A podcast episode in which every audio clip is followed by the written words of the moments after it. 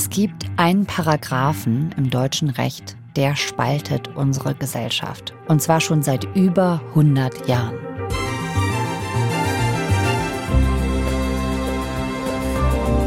Der Paragraph 218 im Strafgesetzbuch regelt in Deutschland Schwangerschaftsabbrüche. Und das schon seit der Kaiserzeit. Wir tauchen heute gemeinsam mit Lucia Schmidt ein in die Geschichte des sogenannten Schmuddelparagraphen. Der hat bis heute massive Auswirkungen auf die medizinische Versorgung von Frauen in Deutschland. Für ihre RBB-Doku-Serie Ungewollt schwanger in Deutschland, der Paragraph und ich hat Lucia Ärztinnen begleitet, die bis heute dafür kämpfen, dass Schwangerschaftsabbrüche in der medizinischen Ausbildung überhaupt gelehrt werden. Und was die DDR und Papayas damit zu tun haben, das erzählen wir euch in dieser Folge von 11KM, der Tagesschau-Podcast. Ein Thema in aller Tiefe. Mein Name ist Viktoria Kopmann und heute ist Donnerstag, der 19. Oktober. Kurzer Hinweis, wir starten diesen Podcast mit Tönen aus einem Schwangerschaftsabbruch. Wollt oder könnt ihr das nicht hören, dann skippt direkt auf Minute 3.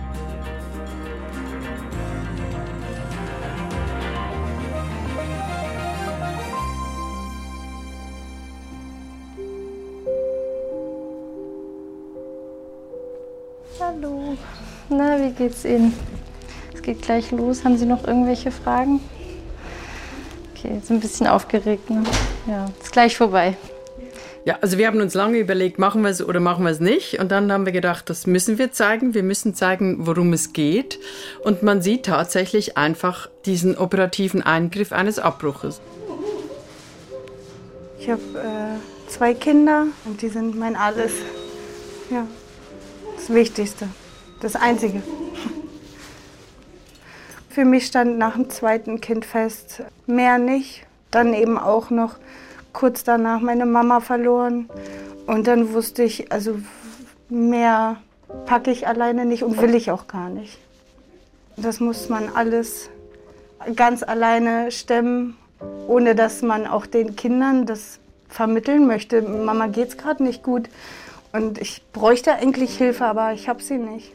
Man sieht einfach quasi schräg äh, von der Perspektive der Patientin her auf Alicia Bayer, auf diese Ärztin, die wir begleitet haben, wie sie sehr konzentriert und sehr genau und gewissenhaft äh, einen Abbruch vornimmt, also eine Aussaugung, also nicht die Ausschabung, das ist dann wichtig, sondern einfach die Schwangerschaft wird abgesaugt.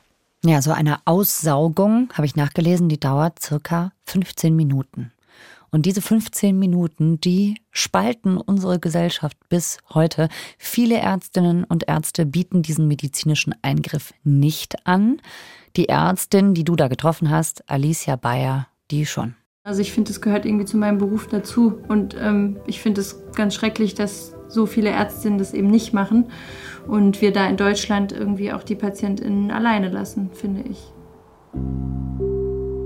Sie war damals Studentin an der Charité und über diverse Umstände hat sie irgendwann mal mitgekriegt, dass das einer der häufigsten Eingriffe ist in dem Leben eines Gynäkologen oder einer Gynäkologin, aber in der Ausbildung eben kaum vorkommt. Der betrifft so viele Frauen im Laufe ihres Lebens, der gehört zu unserem Leben so stark dazu und kommt aber in einem sechsjährigen Medizinstudium überhaupt nicht vor. Seit 2019 also seit vier Jahren erst wird an der Charité in Berlin der Schwangerschaftsabbruch praktisch in der Facharztausbildung unterrichtet. Am größten Universitätsklinikum Europas. Weil Alicia Bayer unter anderem dafür gekämpft hat. Um zu verstehen, warum das bis heute nicht selbstverständlich ist, springen wir jetzt mal so 150 Jahre in der Zeit zurück. Paragraph 218 StGB Eine Frau, die ihre Leibesfrucht abtötet oder die Abtötung durch einen anderen zulässt, wird mit Gefängnis, in besonders schweren Fällen mit Zuchthaus bestraft. Der Versuch ist strafbar. Der Paragraph 218, den gibt es seit dem Kaiserreich und der geriet immer dann von politischen Regimen besonders stark in den Fokus, wenn der Staat entweder Soldaten brauchte oder viele Arbeiter. Und das war eigentlich immer der Fall. Und damals waren Kriegszeiten und der Staat brauchte Soldaten. Also hatten die Frauen Kinder zu gebären. Wir beschränken uns aber auf den Zeitpunkt nach dem Zweiten Weltkrieg. Also damals war es verboten für die Frauen abzutreiben und es war für die Ärzte verboten, das zu machen. Wenn sie es gemacht haben, hat ihnen der Verlust der Approbation gedroht. Also mhm. und auch Gefängnis. Ja, Paragraph 218, der Abtreibungsparagraph im deutschen Strafgesetzbuch. Der verbietet Abtreibung eben, stellt ihn unter Strafe und den gibt es ja heute so auch noch, nur eben mit Ausnahmen, die das straffrei machen. In den 60er Jahren war das so, das war eben die Zeit, die Pille gab es noch nicht oder sie war kaum zugänglich und es wurde diskutiert, wer darf eine Pille kriegen und wenn dann überhaupt nur eine Frau, die verheiratet war und schon Kinder hatte. Also es gab einfach nicht die Möglichkeit einer guten Verhütung und es gab auch damals, das muss man ganz klar sagen, noch nicht das Recht auf sexuelle Selbstbestimmung. Also der Mann hatte das Recht, mit seiner Ehefrau zu schlafen, ob sie wollte oder nicht. Und die Frauen wurden schwanger. Wie ich gerade sagte, in der Regel 13 Mal pro Leben. Ich dachte, ich weiß, wie es damals war. Und als ich dann in die Recherche eingestiegen war, war ich total fertig, weil mir das nicht bewusst war, wie krass die Verhältnisse damals waren. Ich sage nur eine Zahl, also da gab es eine Dunkelziffer, dass ungefähr drei Millionen Abbrüche im Jahr in Deutschland stattfinden. 15.000 Frauen sind ungefähr daran gestorben. Also das sind ja mehr als Verkehrstote. Also mhm. unglaublich. Wahnsinn. Aber es ist auch, finde ich, rückblickend einfach manchmal schwer zu begreifen und wichtig, sich in Erinnerung zu rufen was das für eine Zeit war. Also Absolut. Also eine Zeit in den 60er Jahren vor der sexuellen Revolution oder um diese Zeit herum, in der Frauen wirklich sehr weit von Gleichberechtigung entfernt waren. Ne? Genau, und das war mir total wichtig, das nochmal richtig herauszuarbeiten. Und wenn du fragst, die Frauen, eben Frauen, die damals aufgestanden sind und sich damals ganz stark für die Rechte der Frauen oder eben für die Abschaffung des Paragraphen 218 stark gemacht haben, die sind jetzt quasi wieder nach vielen Jahren, wo sie gedacht haben, ist doch alles im Lot und im Lack, haben die gemerkt, okay, da ist überhaupt nicht alles im Lack. Und da gibt es jetzt plötzlich so eine ganz schöne Verbindung wieder zwischen alten Frauen und jungen Frauen. Und in Kontakt mit diesen Frauen kam dann irgendwann auch Alicia Baye im Zuge ihres Kampfes, weil sie gemerkt hat, oh wow, ich bin nicht die Erste, ah, die Frauen gibt es immer noch und wir haben immer noch gemeinsame Interessen. Ja, und ihr habt auch solche Frauen getroffen, die schon sehr genau, lange dafür ja. kämpfen. Ja. Zeitraum Ende 60er, Anfang 70er. 70er, wen habt ihr da kennengelernt? Also zum Beispiel vielleicht Susanne D. Ich darf jetzt ihren Namen hier nicht richtig sagen. Also wir wissen, wer sie ist. Sie ist auch schon öffentlich aufgetreten, aber die Stimmung um den Paragraphen 218 ist ja sehr aufgeheizt und als Selbstschutz möchte sie das nicht. Sie war eine junge angehende Gynäkologin und hat so im Rahmen ihrer Ausbildung und auch in ihrer Ferienjobs als Schwesternhelferin im Krankenhaus hat sie auch mitgekriegt, wie Frauen an Abbrüchen gestorben sind und sie hat mitgekriegt, wie Männer über Frauen geredet haben. Also sie hat einfach mitgekriegt, Frauengesundheit ist komplett in Männerhand. Mhm. Und sie hat gedacht, das kann nicht sein. Also jede Entscheidung über den Körper einer Frau, das war alles in Männerhand. Und deswegen wollte sie unbedingt Gynäkologin werden. Und im Zuge dessen hat sie sich dann auch für den Abtreibungsparagraphen angefangen, total stark zu machen. Wir müssen endlich, endlich verstehen, nur gemeinsam wird's gehen, es muss was geschehen ja, die Wut kam auf. Ne? Die Frauen waren wütend und sie hatten endlich Möglichkeiten, sich zu formieren und dieser Wut Ausdruck zu verleihen. Und das waren einige wenige Frauen, die damit angefangen haben, die erkannt haben, das geht nicht, das ist das Letzte. Es gab massenhaft dann irgendwann in den 60er Jahren TV-Diskussionssendungen. Da kann man mhm. sich dann vorstellen, da sitzen der Theologe, der Rechtsprofessor, der Mediziner und der Moderator und reden darüber, wie schrecklich das ist dass die Frauen einfach abtreiben. Wenn wir ein Gesetz bekommen, das uns Frauen ermöglicht, sofort, so wie wir das merken, zum Arzt zu gehen, dann brauchen wir keine illegale Abtreibung mehr, gar nicht. Wissen Sie, was die Nazis gemacht haben? Die haben unwertes Leben getötet und sie töten leb wertes Leben. Nein, das ist der Unterschied. Das Leben wir sind mit den Nazis auf einer Stufe. Aber hier, nein. Wird, hier wird getötet. Und dann sind die Frauen endlich auf die Straßen gegangen, weil die gesagt haben, mein Bauch gehört mir. Genau, das war damals so eine Parole, ne? Das haben genau. die Leute auf Demos gerufen. Oder auch nochmal so, so ein Satz, der vielleicht vielen heute noch präsent ist, die damals noch gar nicht geboren waren, so wie ich, ist, wir haben abgetrieben. Das war dieser berühmte Titel ja. auf dem Magazin Stern, 1971 war das, wo ganz viele Frauen gesagt haben, so, wir haben das auch gemacht. Absolut, das war diese Aktion von Frauen, Prominenten auch, die an die Öffentlichkeit getreten sind und gesagt haben, wir solidarisieren uns mit all den Frauen, die gezwungen sind, in die Illegalität zu gehen. Und man muss sich vorstellen, das war eine riesige Bewegung. Tausende, Hunderttausende von Frauen zum Teil sind in den großen Städten von Deutschland auf die Straßen gegangen und haben proklamiert und haben gesagt, wir haben die Schnauze voll. Abschaffung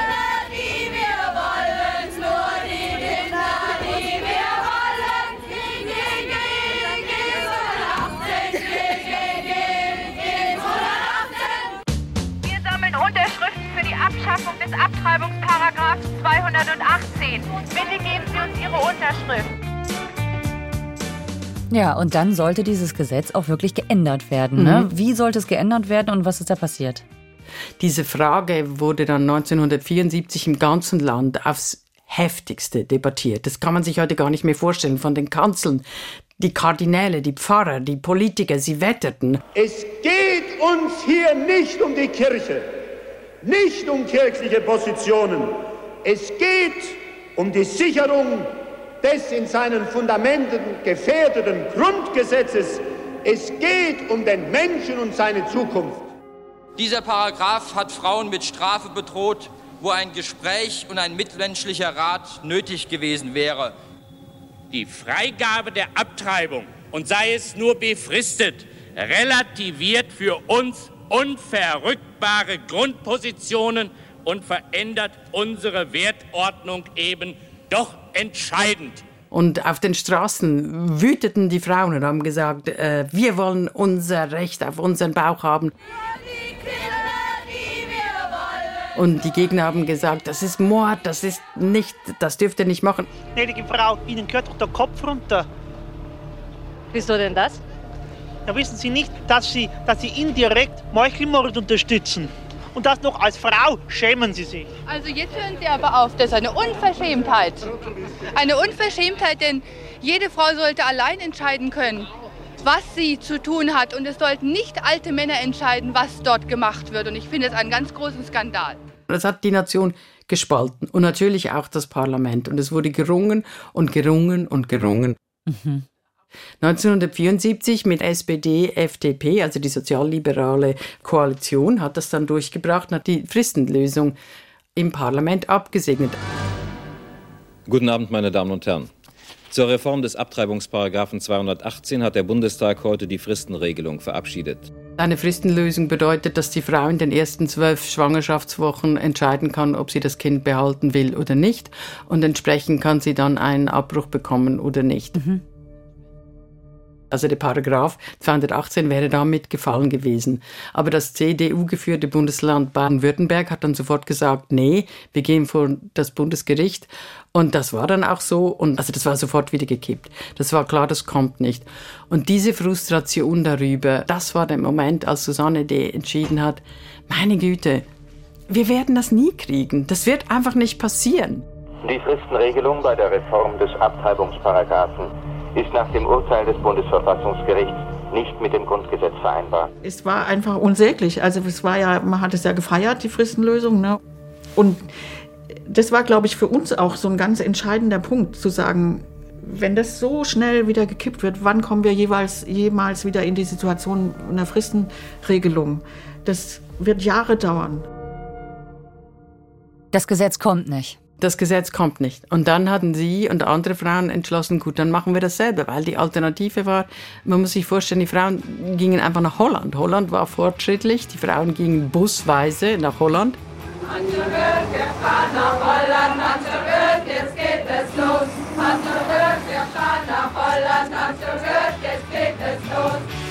Es war immer möglich für wohlhabende Frauen den Abbruch zu kriegen, aber nie für die einfachen Frauen. Und das war auch diese soziale Ungerechtigkeit, glaube ich, die Susanne D. auch nochmal motiviert hat, zu sagen, nee, da machen wir das eben selber. Wir machen es selber heißt in dem Fall also, wir machen es illegal. Wir machen es heimlich, ja? Genau, sie ist in die Illegalität gegangen und dann hat sie gesagt, okay, ich stelle sogar meine mögliche Approbation in Frage. Es war gefährlich für die Frauen und für uns als Medizinerin äh, hätte das bedeutet Approbationsverlust oder erst gar keine kriegen, wenn man verurteilt wird wegen illegaler Abtreibung. Geldstrafe mindestens, wenn nicht Gefängnisstrafe, damals glaube ich bis fünf Jahre. Wir hatten, glaube ich, zwei oder drei feste Gruppen, die immer zusammengearbeitet haben. Es musste eine Medizinerin oder Mediziner dabei sein, als Sicherheit und weil das die einzigen waren am Anfang, die das auch konnten. Vom Ablauf her war es so, dass wir den Kontakt gekriegt haben, dann von Telefonzellen aus mit den Frauen telefoniert haben und erklärt haben, was auf sie zukommt. Dann auch ein erstes Treffen mit denen gemacht haben, wo wir sie untersucht haben. Und dann hat man einen Termin ausgemacht und das war dann der berühmte Picknick-Termin. Also die brauchten halt drei, vier Gadgets quasi, äh, wenn man das so sagen will, medizinische Instrumente. Die brauchten ein Spekulum, um die Gebärmutter zu öffnen und sie brauchten eine Kanüle, Kaman-Kanüle hieß die, um die äh, Schwangerschaftsfrucht abzusaugen. Und um den Sog herzustellen, brauchten sie eine Fahrradpumpe. Das hört sich jetzt total ja. schrecklich an, äh, aber es Fahrradpumpe, war okay. Ja, es war einfach das einfachste Mittel, um einen Sog herzustellen, sehr kontrolliert. Ja. Und die haben einfach sich quasi dieses Konstrukt selber gebaut, mit dem sie dann mit Hilfe der Fahrradpumpe die Frucht absaugen können. Und das haben sie dann eben in einen Picknickkorb gepackt, damit sie möglichst nicht auffallen, weil sie sind ja meistens mit dem Rad oder eben mit der Straßenbahn dann zu den Patientinnen gefahren, weil natürlich ging das jetzt auch nicht in einem Krankenhaus, sondern es wurde tatsächlich zu Hause, einmal sogar auf dem Küchentisch oder äh, im Bett oder auf dem Sofa bei den Patientinnen zu Hause, bei den Frauen vorgenommen. Und das heißt, eine Doktortasche durfte es Mitte der 70er Jahre nicht sein, nee. weil das wäre aufgefallen. Nee, das wäre aufgefallen, ja. Hm. Okay. Also die hatten auch Angst manchmal. Ne? Das war jetzt nicht, ja. das war schon sehr riskant und vor allem, weil die auch extrem gewissenhaft waren. Also die hatten ganz klar sich Regeln gemacht, unter welchen Umständen werden wir den Abbruch noch vornehmen. Ja, und sie mussten halt auch vorsichtig sein, dass sie nicht erwischt werden. Ne? Ja, also, absolut. Das war ja tatsächlich gefährlich auch für die Frauen, ne? Absolut. Also wenn sie erwischt worden wären, dann wären sie ins Gefängnis gegangen. Also dann mhm. hätten sie einen Prozess gehabt. Wie lange hat Susanne das gemacht? Das hat sie zwei Jahre gemacht, und zwar die zwei Jahre, die das Parlament dann brauchte, um eine endgültige Gesetzgebung herauszuarbeiten. Und der Kompromiss, mit dem übrigens beide Seiten nicht glücklich waren, war dann eben, dass ein Schwangerschaftsabbruch verboten bleibt, aber straffrei ist, wenn sie nach einer Beratung stattgefunden hat. Die sogenannte soziale Indikation war da quasi das Türchen, durch das man schlüpfen konnte. Also bis 1976, da kam ja dann die sogenannte Indikationslösung. Also es gab dann gesetzlich geregelte Gründe für die Durchführung des Eingriffs. Es waren soziale Gründe, also auch gravierende persönliche Gründe, warum eine Schwangerschaft abgebrochen werden soll. Straffrei auch nach Beratung, wenn die Gesundheit der Frau oder des Kindes gefährdet war oder nach einer Vergewaltigung. Da sind wir dann Mitte der 70er. Und dann kam die Wende. Die Frauen in der DDR hatten seit 1972 das Recht eben auf einen Schwangerschaftsabbruch. Das war dann das Trauma der Frauen aus der DDR oder eben von den neuen Bundesländern. Die beiden Staatssysteme mussten angepasst werden, das Recht musste angepasst werden und das war der Moment, wo die progressiven Frauen in Ost und West gedacht haben, das ist der Moment, wo wir die Fristenlösung kriegen. Hier wird DDR-Recht übernommen. Also in der DDR gab es dieses Recht schon. Seit 1972 mit einer äh, Reihe von anderen Familien- und frauenfördernden Gesetzespaketen. Das war eines von vielen. Die hatten die Kinderwunschpille gratis, also kostenlos.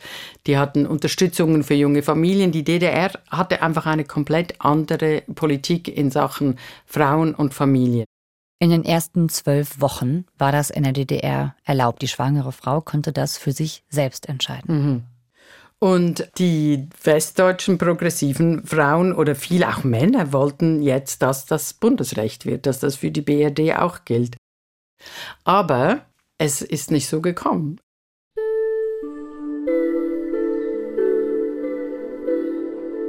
Also es gab da eine einzige Frau unter den acht Richtern und sie war die einzige, die für die Einführung der Fristenlösung gestimmt hat. Das Bundesverfassungsgericht hat gesagt, Abtreibung ist nicht verfassungskonform. Das ist dieser ewige Konflikt, der ist auch heikel. Das kann man schon sagen. Die wägen ab zwischen dem Recht des ungeborenen Kindes auf das Recht des Lebens und auf das Selbstbestimmungsrecht der Frau. Das sind Ja. die beiden Güter, die abgewogen werden. Ja.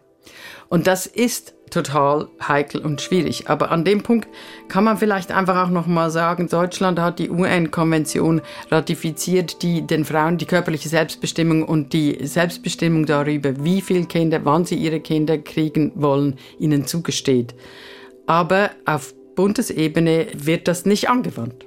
Also, das heißt, unser jetziges Gesetz, das ist so ein Kompromiss. Genau. Ne? Also, es ist immer noch verboten, aber unter bestimmten Voraussetzungen eben. Also, nur bis zur zwölften Schwangerschaftswoche bleibt es straffrei. Genau, die Formulierung ist, es ist verboten, aber straffrei und die Frau muss eine Beratung durchlaufen, bevor sie den Abbruch nimmt. Das muss sie sich auch bescheinigen lassen, dass sie diese Beratung durchlaufen hat. Das Urteil war 92 und ich glaube, in endgültiges Recht gegossen, wie es jetzt ist, war dann, glaube ich, 95 oder 96. Jetzt haben wir eine Zeitreise gemacht und uns angeschaut, wie oft um dieses Gesetz, um diesen Paragraph 218 diskutiert wurde, wie oft an ihm gerüttelt wurde und dass er dann doch geändert wurde zu zumindest einem Kompromiss. Warum erzählen wir diese Zeitreise, Lucia? Warum war dir das wichtig? Mm, Es waren zwei Dinge. Das erste ist, ich möchte, dass äh, meine Töchter, die jetzt im Teenage-Alter sind, äh, wissen, woher wir kommen. Ich glaube, das ist total wichtig. Und das andere, was mir total wichtig ist, niemand behauptet, dass eine Abtreibung ein Spaziergang ist oder dass es ein nicht emotionales Thema ist. Aber mir ist es total wichtig, das in diesen Kontext zu stellen. Deswegen haben wir auch nur Frauen vor die Kamera gebeten, die einen persönlichen Bezug da haben. Dann finde ich es total wichtig, dieses Thema weg aus dieser Moralebene zu nehmen und einfach mal anzugucken, was ist es, was ist das Recht der Frau und wovon reden wir eigentlich. Der Paragraph 218 existiert weiterhin, aber eben mit diesen Ausnahmen. Aber es gibt immer noch Herausforderungen für Frauen. Welche sind das? Absolut, und das war auch der Grund, weshalb ich mich überhaupt quasi in the first place, wie man so schön sagt, angefangen habe, mit diesem Thema so intensiv auseinanderzusetzen. Denn Tatsache ist, in Deutschland ist einfach die Versorgung nicht mehr gut. Neun von zehn GynäkologInnen führen keine Abbrüche durch. Jeden Monat schließen wieder ein paar Einrichtungen, gehen wieder ein paar Ärztinnen in Rente, die keine NachfolgerInnen finden. Das ist übrigens wieder die Ärztin Alicia Bayer, die wir am Anfang unserer Folge schon gehört haben. Hier auf einer Demo. My choice, my body, my choice. Raise your voice.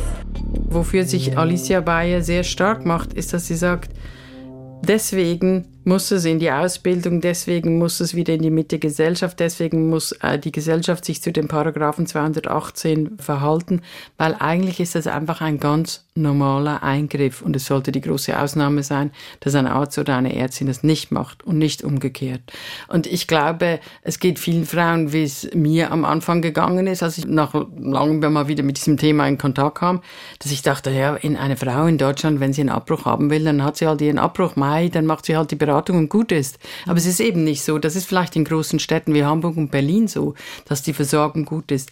Aber in weiten Teilen von Deutschland ist, weil sich die Stimmung gesellschaftlich ein bisschen gewandelt hat, weil die Frauen, die Gynäkologinnen, die damals aus Überzeugung gelernt haben, wie man Abbrüche macht, die gehen jetzt in Rente, die finden keine Nachfolgerinnen mehr, weil es nicht ordentlich gelehrt wird, weil es immer noch ein Schmuddelparagraph ist, weil man irgendwie so eine diffuse, ungeklärte Situation um diese Abbrüche hat, immer noch. Fehlt jetzt im Moment total der Nachwuchs. Es ist schwierig, einen Abbruch zu kriegen. Wieso ist das so? Wenn man Abbrüche macht, dann musst du eine OP-Vorrichtung haben, du musst deine Praxis entsprechend einrichten. Das macht man dann vielleicht nicht. Dann gibt es die Problematik mit den Gehsteigbelästigungen. Dann hat man einfach diese Abtreibungsgegner. Gehsteigbelästigung ist, wenn Leute vor der Praxis stehen und demonstrieren, sowas. Genau, die stehen Hm. vor der Praxis und beten und belästigen deine Patientinnen. Und ich glaube, es ist einfach, wie Alicia das sagt, man muss es schon richtig wollen. Also heutzutage ist es so, man muss es wollen, man muss über all diese Widerstände hinweggehen und sich ganz bewusst dafür entscheiden, ja, ich mache Abbrüche. Und man muss sie erstmal praktisch lernen im Medizinstudium. Und wie wir am Anfang der Folge schon gehört haben, war und ist das nicht selbstverständlich. Alicia Bayer hat dafür an der Charité lange gekämpft und mit Papayas gearbeitet. Ja, mit Papayas. Die Papaya ist unser Uterus. Das, die eignet sich sehr dafür, weil die so ein, eine ähnliche Form hat. Die haben Kerne, die man absaugen kann, so wie man auch die Schwangerschaft absaugt. Und man kann auch perforieren, was ja auch in Wirklichkeit passieren kann. Mit den richtigen Instrumenten lernen die dort oder lehrte dann die Alicia Bayer den Studentinnen in freiwilligen Workshops, wie ein Abbruch ungefähr vonstatten geht. Also wie das rein handwerklich funktioniert und was man da fühlen muss. 2015 hat Alicia Bayer das angefangen mit den Workshops. Wie hat denn Ihre Uni darauf reagiert?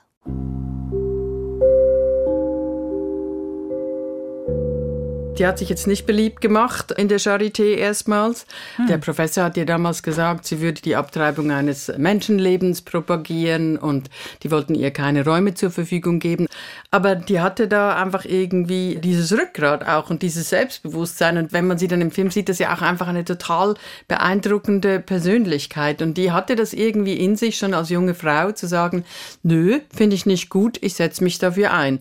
Was hat sich denn bewegt durch das, was die Alicia da macht?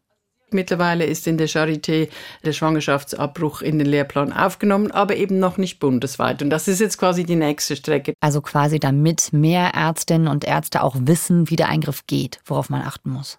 Die Susanne hat irgendwann mal auch gesagt, dass sie plötzlich gemerkt hat, die haben die letzten 20 Jahre verpennt. Ne? Die haben einfach nicht gemerkt, was da in den letzten Jahren so an Versorgung zurückgegangen ist, wie so eine wabernde Stimmung sich geändert hat. Der fundamentalistische Schub, der wirklich weltweit ist und der einfach eben hier auch ist, ist derartig krass im Vormarsch, was man jetzt auch in den USA sieht. Oder in Polen, in Ungarn, in Italien das macht mir extreme Sorgen. Weitermachen, kämpfen. Das würde ich sagen. Auf keinen Fall aufgeben. Ich sage mal, es fällt nichts vom Himmel.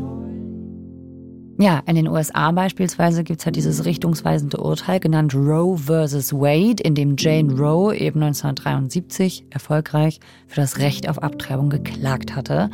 Das wurde ja erst letztes Jahr vom Supreme Court gekippt. Und auch bei uns in Deutschland konnte sich die Ampel noch nicht darauf einigen, den Paragraph 218 zu kippen. Das ist ein Thema, das jetzt nicht schlafen gelegt wird. Das wird wieder kommen gesellschaftlich.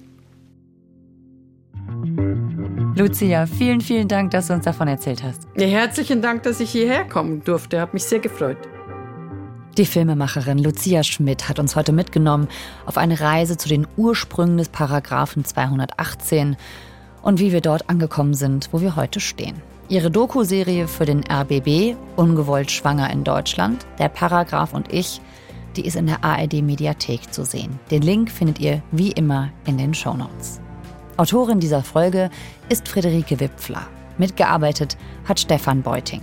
Produktion Ursula Kirstein, Adele Messmer, Christiane Gerhäuser-Kamp und Eva Erhardt. Redaktionsleitung Lena Gürtler und Fumiko Lipp. 11KM ist eine Produktion von BR24 und NDR Info. Mein Name ist Viktoria Kogmann. Wir hören uns mit 11KM am Montag wieder.